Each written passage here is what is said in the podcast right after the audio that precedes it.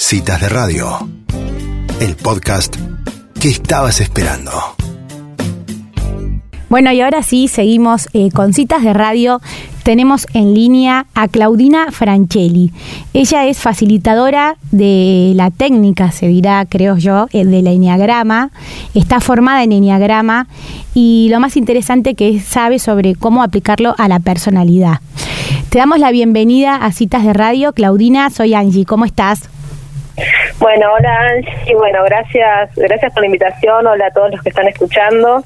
eh, bueno, para mí es, es muy lindo poder compartir, aunque sea un ratito, unos minutos, para transmitir acerca de este conocimiento que, que hoy en día todavía no es tan conocido ni difundido, pero que bueno, que sabemos que muy de a poquito lo, lo va a hacer.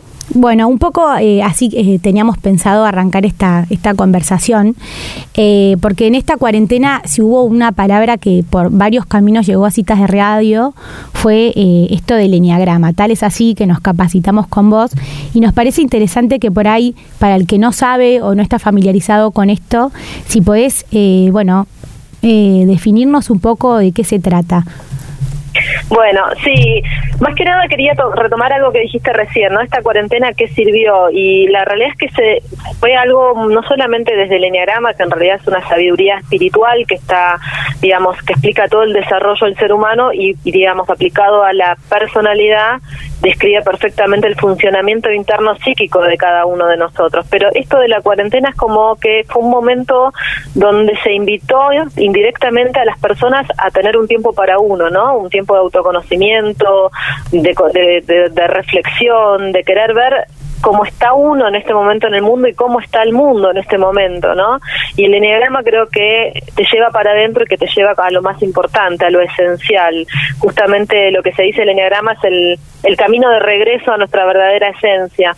Entonces, para darle un poquito una breve explicación para las personas que nunca escucharon hablar del enneagrama, esto les comento que es una sabiduría milenaria, en las escuelas anti- antiguas de sabiduría, en las escuelas pitagóricas, eh, este conocimiento ya estaba, ya se sabía.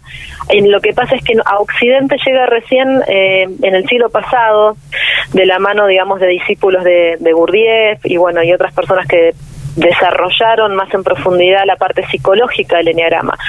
Entonces, el enneagrama, como les decía, es muy nuevo. Hoy en día realmente hay muchas personas que no solamente para el autoconocimiento, sino desde psicólogos, terapeutas y, y otros tipos de, digamos, eh, de profesiones em, están utilizando esto para potenciar todo, todo lo que ya saben. El enneagrama a nivel psicológico describe los nueve arquetipos de personalidad. O sea, todos tenemos como un, un- una energía psíquica que fluye en nosotros de una determinada manera en cuanto a la personalidad, ¿no? Entonces, esto nos muestra claramente cómo reacciona, cómo ve el mundo, cómo percibe el mundo, cuáles son los impulsos, qué es lo que nos motiva a cada uno de nosotros a hacer lo que hacemos, por qué ante una misma situación hay personas que reaccionan de diferente forma, porque internamente, psíquicamente, tienen una estructura de funcionamiento diferente. Entonces el enneagrama nos pone a la luz, nos trae como un manual instructivo casi a la perfección de estas personalidades, de estos, de estos arquetipos de personalidad, ¿no? Que algo que yo siempre aclaro y les remarco, nosotros no somos una personalidad. Nosotros somos infinitamente algo mucho más potente que una personalidad, pero estamos identificados con esta personalidad y esta personalidad es la que nos domina. Entonces el enneagrama lo que empieza a generar es el despertar de la conciencia, el poder comprender que esa estructura de personalidad no somos nosotros, liberarnos de esa estructura y nos cada vez que uno se distancia más de la personalidad, se acerca más a nuestra verdadera esencia, nuestros verdaderos dones, ¿no? que es un poco lo que nos muestra claramente dentro del enneagrama. Así que bueno, esto como una, una breve introducción para las personas que, que no conocen. Buenísimo. Eh, Claudina, em, ¿por qué se le dice enneagrama? La palabra enneagrama en realidad es lo que representa la palabra el símbolo. Eh, el enneagrama, para los que no conocen, está representado por un símbolo que es eh, a simple vista parece algo raro, pero son es una figura eh, que está compuesta por tres figuras geométricas dentro de lo que es geometría sagrada. O sea, cada figura geométrica está representando una ley cósmica, una ley universal y una ley que también se aplica a nosotros a nivel psíquico. Entonces, eh, el enneagrama significa dibujo, grama de nueve puntas, una, una circunferencia con otras dos figuras geométricas que en su conjunto forman una figura de nueve puntos. Entonces, por eso se le llama enneagrama, ¿no? Ennea de nueve, grama de dibujo. Muy bien, y entonces entrando un poco en estos nueve puntos, que son, eh, digamos, nueve posibilidades en las que uno puede sentirse como más eh, identificado, ¿no? ¿Querés contarnos un poco de qué se trata este nueve, estos nueve arqueotipos? Bueno, sí, se llama exactamente, son como nueve estrategias psíquicas, ¿no? Estrategias, energías de cómo fluye internamente nuestras nuestra energía psíquica. Entonces, simplemente a modo de presentación, estos nueve arquetipos, para simplemente explicarlos o detallarlos, eh, los vamos a nombrar. El, eneatipo 1 o el arquetipo personalidad 1 se lo llama el, el perfeccionista o el reformador. Son personas que su estructura está basada en un ideal de perfección, son personas que son muy autoexigentes consigo mismas, que, que buscan en todo lo que hacen y en el afuera también ese, ese ideal de perfección que anhelan para sí y para el mundo, de alguna manera se están estructurados, ¿no? De, entre lo que está bien y lo que está mal. Y si las cosas no están 100% bien, entonces están todo mal, ¿no? Es una, una de las pautas que les suele pasar a las personas con este arquetipo de personalidad. Claro que esto es una breve descripción porque hay algo que quiero aclarar, es que todas las personalidades, todos los eneatipos tienen lo que llaman sus luces, sus dones, ¿no? Pero como estamos hablando de la personalidad, estamos hablando del ego. El, el eneatipo 2 se lo llama el ayudador, porque son personas emocionales que, digamos, ponen su foco de atención todo el tiempo en qué es lo que el otro necesita, qué, a qué es lo que le gustaría al otro, qué puedo ayudar al otro, en qué puedo colaborar con el otro para que el otro esté bien. Son personas que tienen una capacidad de percibir qué es lo que siente y le pasa al otro y tratan de satisfacerlo de alguna manera porque a través de eso es un mecanismo que lo que hacen para que después luego reciban de esa persona esa conexión y ese amor que en el fondo están buscando inconscientemente a través de lo que hacen, ¿no? Entonces son personas que tienen la empatía muy desarrollada y pueden percibir claramente lo que le pasa a la otra persona.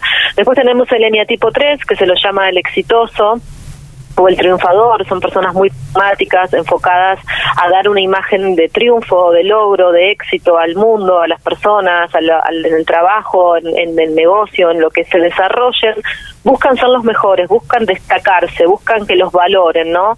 A través de una vorágine de constantemente estar atrás del éxito y del logro para de, esa forma que el mundo les retribuya con un aplauso, ¿no? Con un, con un reconocimiento para ellos tener la sensación de valoración, de valoración propia que internamente el ego no los deja ver y piensa que su propia valía eh, va en base al reconocimiento del mundo. Entonces están todo el tiempo eh, buscando el primer puesto, ¿no? El éxito, el el, ser los mejores, los primeros. El eneatipo 4 se lo llama el artista o el individualista, el creador, ¿no? El, romántico, son personas eh, muy, muy sensibles en cuanto a que cuando digo sensible, por favor, es que sienten mucho, no que son débiles, al contrario, son personas muy fuertes, pero sienten mucho todo y les afecta emocionalmente mucho todo. Entonces, tienen una profundidad emocional tan grande, tan profunda, tan conectados consigo mismos, que a través del arte o del canal de expresión que tengan, no importa cuál sea, logran plasmar todo eso que con las palabras de alguna manera les queda corto, ¿no? Ellos sienten que de alguna manera eh, están en inferioridad de, de sienten todo el tiempo la falta en sí mismos, se comparan, tienen culpa, vergüenza y anhelan, digamos, como un ideal, ¿no? De, de, de, esto, encontrar, encontrar qué vinieron a dar al mundo. están totalmente conectados con lo que quieren y con lo que sienten, ¿no? Por eso se lo llama el artista, porque a través en general de una expresión artística logran transmitir esto al mundo, ¿no? Ellos quieren dar algo único, quieren ser personas, sentirse únicas y especiales, ¿no? Y a través de lo que hacen, quieren volcar esa originalidad, no quieren ser uno más, quieren ser diferentes, ¿no? Esto para, para el eneatipo 4. El eneatipo 5 se lo llama el observador o el investigador, son personas eh, muy mentales, muy racionales, muy objetivas, generalmente muy calladas, muy distantes. Son personas que les gusta mucho más observar que participar activamente en las reuniones o charlas. Son personas que se distancian, procesan todo lo que pasa en el mundo a través de sus cabezas, hablan poco y de lo que le interesa van, van a lo profundo, ¿no? Por eso se llama investigador, son los grandes eh, en lo que hagan, en el, en el área de trabajo que se desarrolle, son grandes investigadores de ese tema, porque quieren comprender el mundo, ¿no? A través de sus mentes. Y como les decía, son personas que muchas veces pueden llegar a ser ermitañas porque no le no se sienten abrumados con la emoción, se sienten abrumados con, con, esta demanda social o emocional, entonces su forma de digamos de protegerse es aislarse y meterse en sus mentes, ¿no? Y a través de la mente es donde inter, digamos se relacionan con el mundo. Eh, después tenemos el eneatipo, el eneatipo 6, que también es una persona muy mental, pero lo que las características de este eneatipo es que son personas que de alguna manera sienten que el mundo es un lugar inseguro, que algo allá afuera en el mundo puede pasar. Entonces viven como en un estado de alerta constante, ¿no? Eh, salen a la calle y piensan todas las cosas que podrían llegar a pasar y tratan de preverlas y quieren eso mismo tratar de colaborar con los demás, ¿no? Con sus familias, sus amigos, su ámbito de trabajo. Entonces tratan de cumplir con todo, de colaborar con todo el mundo para que todo el mundo esté bien porque de alguna manera sienten que haciendo eso se van a sentir seguros, ¿no? Entonces son personas que el miedo y la duda los tortura internamente. Cuando digo internamente es en su cabeza, porque no para. Es las mentes de estas personas son unas mentes muy eh, que están todo el tiempo en estado de alerta, todo el tiempo pensando 20 años más a futuro todo lo que podría llegar a pasar. Entonces, al, al no estar en el presente, desgastan su energía en esto, ¿no? y muchas veces se paralizan ante el miedo. Eh, ah, perdona, en el tipo 6 se lo llama el leal o el colaborador, porque son personas que quieren cumplir. Es lo importante para ellos sentirse la tranquilidad que cumplen con las tareas, cumplen con las obligaciones, cumplen con la gente, ¿no? Por eso se lo llama el colaborador o el leal, que es eh, la forma en que ellos tratan de compensar esa sensación de inseguridad interna que tienen. El eneatipo 7 se lo llama el entusiasta eh, o el animador, porque, porque son personas que, es fácil de distinguir, son personas que siempre están muy alegres, riéndose, optimistas, eh, son personas muy hiperactivas, les gusta hacer un montón de actividades, todo para una persona de este neatipo es una posibilidad de disfrute. Viven planificando en sus mentes actividades que lo mantengan estimulado, entretenido, alegre, porque quieren de alguna manera huir del presente, porque en el presente ellos pueden sentir dolor y lo que más, digamos, eh, de lo que más le, tiene miedo a las personas con este neatipo es a quedar atrapados en el sufrimiento. Entonces el ego les dice, mira, vos planificás situaciones que te mantengan activo, estimulado, alegre, pasando buenos momentos y de esa forma no vas a conectarte con algo que hay que ver que duele, ¿no? Entonces esa es la forma que el ego de, estas personalidades lo tiene entretenido, ¿no? Y, por eso naturalmente son esas personas que siempre van a ver el vaso medio lleno, que siempre van a tratar de sacarte una sonrisa, porque es la forma en que ellos mismos van a evadirse de esta de este dolor que sienten internamente y no quieren enfrentar. Em, y el eneatipo 8 se lo llama el líder, eh, creo que es una palabra que, que marca mucho, ¿no? Son personas que son muy viscerales, tienen muchísima energía, son personas que hablan de una manera muy firme, se conducen corporalmente de una manera muy firme y ellos, digamos, necesitan sentirse fuertes, poderosos, poderosos en cuanto a que nadie allá afuera pueda hacerme a mí sentir débil o vulnerable. Entonces se componen de un personaje, un poco así como hasta de superhéroe, de protector, de jefe, de líder. Lo que quieren es estar arriba en la posición de poder, porque de esa forma entonces puede controlar a todo el resto y nadie allá afuera va a poder a mí enfrentarse a mí y hacerme sentir vulnerable o daño, ¿no? Porque yo a lo que más le tengo, digamos, miedo es saber a mi propia debilidad. Entonces son personas que naturalmente tienen el don del liderazgo y esto es importante remarcar porque el eneatipo justamente así como nos muestra nuestros patrones del ego, nos muestra nuestros dones, ¿no? Y las personas que con este eneatipo tienen un don natural para liderar.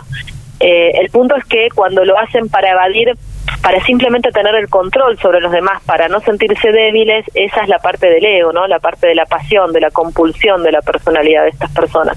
Son personas que intimidan, que ya solo en la forma de hablar o muchas veces de responder pueden lograr generar una distancia con el otro por estas esta forma que creen eh, que le sale naturalmente por su energía potente que tienen y los demás pueden creer que esta persona está enojada o los está maltratando y a lo mejor no es así, ¿no es cierto? Bueno, y por último tenemos el, el eneatipo 9, que se lo llama el pacificador o el mediador, que son personas que naturalmente tienen una tendencia a buscar la paz, la armonía, la estabilidad, eh, el confort, ¿no? Lo que busca esta persona es a toda costa mantenerse en un estado de calma, en el lugar donde está, en su familia, en su trabajo, donde no se produzcan conflictos, porque a lo que más le tiene miedo a esta persona es a generar conflicto o que haya un conflicto en el lugar donde esté. Por eso son personas que naturalmente tienden a mediar entre dos posturas, no les gusta tomar posiciones, ante preguntas de para que, se le pide opinión trata de evadirse o de decir que le da igual o no emitir opinión, porque creen que opinando o diciendo lo que realmente quieren o piensan o desean de alguna manera puede haber un conflicto afuera, ¿no? Entonces se sobreadaptan y son personas que siempre están de buen humor, digamos, calmos, eh, son personas de una gran escucha, que solamente cuando uno habla con estas personas a uno le transmite paz y armonía porque anhela, su ego anhela estar en paz porque le tiene miedo al conflicto, ¿no? Entonces, por eso de alguna manera se lo llama el, el mediador o el pacificador. Bueno, y esto es una brevísima, como sabes, definición un poco para, para que sepan de qué se trata esto nada más, eh, pero desde acá, que es como la punta del iceberg, se desarrolla todo para abajo, un, montón de capas donde se explica eh, a la perfección no el, mecanismo de cada uno de estas estos arquetipos. Claudina, la verdad que mientras que vos ibas hablando y nos íbamos señalando, juzgándonos entre nosotras a ver qué era qué. Bueno, lo que quería preguntarte es, em, o sea, ¿una persona tiene un enneagrama, un eneatipo particular o, o tenemos todos o podemos ir variándolo a lo largo de la vida o uno ya te identifica para siempre? Mira, esto es así, todas las personas tenemos un eneatipo principal que sería como nuestro troncal, nuestra columna vertebral. En esta columna, en este eneatipo, no solamente está el ego, también están nuestros dones, que es lo que está más cerca de nuestra verdadera esencia. Por eso es tan importante para muchos empezar a comprender cuál es nuestro eneatipo. Primero porque uno empieza a identificar a nuestro ego, a comprender al ego, a no juzgarlo, pero también a dejarle de darle el poder a nuestro ego. O sea, nuestro ego tiene que ser un ayudante, no el que nos gobierne, ¿no es cierto? Y cuando uno empieza a ver esto, automáticamente empieza a ampliar la conciencia, empieza a acercarse a los dones naturales que tenemos, porque todos fuimos puestos acá en este plano con ciertos dones que son únicos de cada uno de nosotros. Entonces, el eneatipo principal es uno, pero todos tenemos, el eneagrama es la composición de la unidad. Nosotros somos una unidad y dentro de, de nosotros están todas estas energías funcionando. Lo que, lo que el eneagrama, digamos, nos viene a mostrar es cómo nos podemos integrar. Lo que se pretende es que el ser humano logre la integración, no que sea perfecto, sino que sea íntegro. Entonces, es entender que estas nueve energías están en nosotros, que las podemos utilizar, pero que hay un hay un eneatipo que es como el lugar desde donde vemos el donde estamos parados ante el mundo y ese eneatipo es el que nos va conectados desde la conciencia nos va a, dar el, conocimiento para qué vinimos a este plano no a qué vinimos qué vinimos a hacer qué vinimos a dar pero en relación a, para que quede claro todos tenemos un eneatipo principal tenemos activos las energías de otros pero el principal es uno solo Claudina, ¿qué tal? Soy Elisa, ¿cómo estás? Hola Elisa, ¿cómo estás? Muy bien. Claudina, cuando vos decís que la personalidad, o sea, me gustó mucho la frase al principio cuando dijiste que nosotros no somos nuestra personalidad y cuando uno de alguna manera se puede como despegar, entre comillas, de esta, de esta personalidad, de esta estructura de personalidad que uno tiene para percibir el mundo, logra llegar a su esencia. ¿Puede ser que la personalidad entonces esté basada o esté alojada en el ego o el ego alojada en la personalidad? Y cuando uno trasciende eso, es como que logra de alguna manera... Eh, sí, eh, el ego es, exactamente eso. El ego es, es la personalidad, es lo que nosotros nos identificamos. Nosotros creemos que somos... Si yo te, te pregunto, Elisa, vos, quién sos. Vos me vas a empezar quizás a decir qué haces, a qué te dedicas, que sos mamá o que sos esto, que sos lo otro. Esos son roles, son diferentes yoes que tenemos, diferentes roles en este mundo. Y la personalidad es la estructura, es la estructura en la que el ego quiere quiere fluir para estar cómodo. Claro. El ego se es como un carril donde quiere ir siempre por ese lugar porque lo conoce. El ego conoce y sabe cómo ir y venir por ese camino, pero resulta que hay un montón de otros caminos. Entonces el ego nos limita en ese sentido. Cuando nosotros entendemos que el ego tiene que ser un ayudante y no nuestro gobernante, ahí empezamos a desarmar toda esta estructura para empezar a, primero a despertar la conciencia y lo más importante de vuelta, es empezar a acercarnos a nuestra esencia. El ego está en la periferia, la personalidad está en la periferia de nosotros y la esencia está en el centro, ¿no? Entonces es empezar a acercarnos, a despegarnos. Y esto se genera con una sola cosa, que es la autoobservación. No hay nadie allá afuera, nadie, nadie, absolutamente nadie que pueda hacer el trabajo 100% por nosotros. O sea, puede haber guías, puede haber ayudantes, puede haber terapeutas que acompañen esto, pero de alguna manera la autoobservación solamente la podemos generar cada uno de nosotros.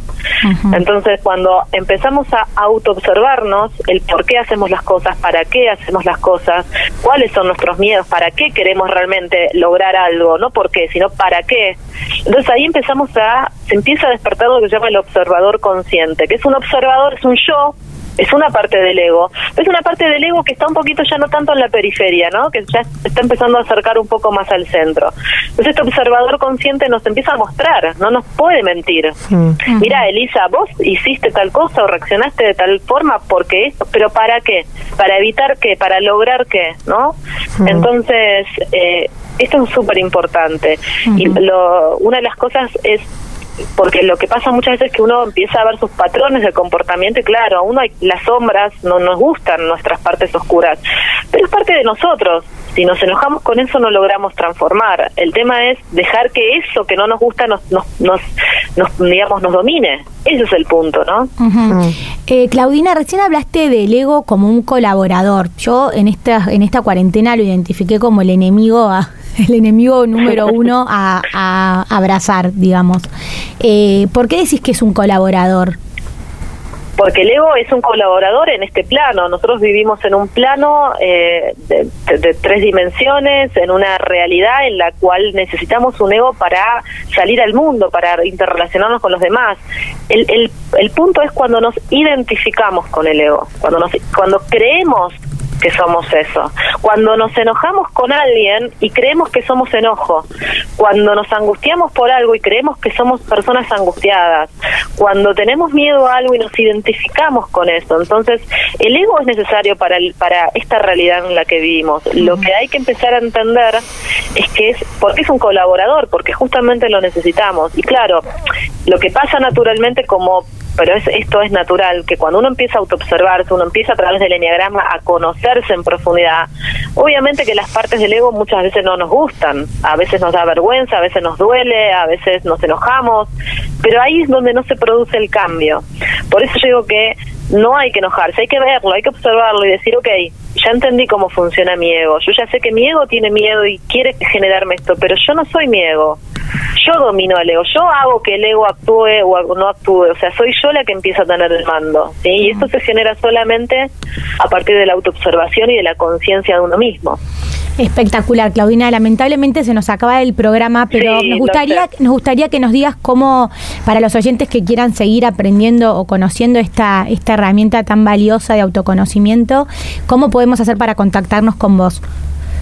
Bueno, yo te agradezco el espacio. Para los que quieran contactarse conmigo y mismo les agradezco si quieren seguirme en las redes, pueden buscar en Instagram, es Integra Enneagrama, todo junto, Integra Enneagrama, y ahí este es mi Instagram y ahí me pueden eh, contactar o enviar mensajes o, o las consultas que tengan. Bueno, buenísimo, Claudina, muchísimas gracias por estos minutos. Bueno, gracias a ustedes por el espacio. Muchas gracias. Adiós. Bueno, así rápidamente, esta nota espectacular, chicas, que necesita conversación de mesa, sin ningún lugar a dudas, se las dedico a todo el grupo de señoras, amigas de mi hermana, que están haciendo el curso. Y mm, bueno, Interesantísimo. Hago una propuesta. Yo quiero continuar esta cita con vos porque me quedaron tantas preguntas adentro que no las Te puedo. desafío, Elisa. No, no, no. Propongo que la próxima cita con vos que podamos, volvamos a hablar con Claudina para decirle, para Mirá, decirle sí. que hacer una fase 2. Me parece que podría sumar o no. Sí, además para mí, para esto, no es tan fácil saber en qué eh, eh, arquetipo estás, en qué enneagrama estás. Entonces, como que saber que, bueno, uno puede ir ca- cambiando en, en la vida. No, Bueno, no sé, no quiero seguir dando otra cosa, pero da para más. Así que la vamos Da a invitar seguramente a hablar, eh, a seguir hablando. Espectacular.